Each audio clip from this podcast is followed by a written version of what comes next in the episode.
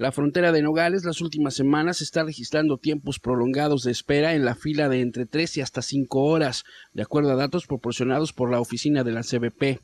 La región fronteriza de Nogales, comparada con otras fronteras de Sonora y Arizona, es la zona en la que quienes desean internarse a Estados Unidos les lleva más tiempo de ambos estados, sobre todo en la garita Denis de Concini, la cual es el número uno en los dos Nogales.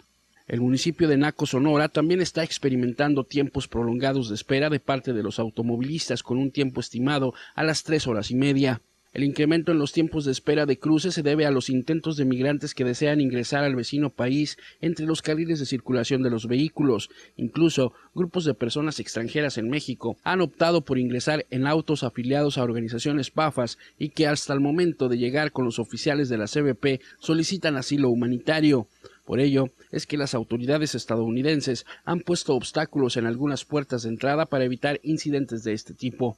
La Policía Municipal y otras corporaciones estatales y federales han montado un operativo de apoyo con vigilancia apostados en las garitas del lado mexicano.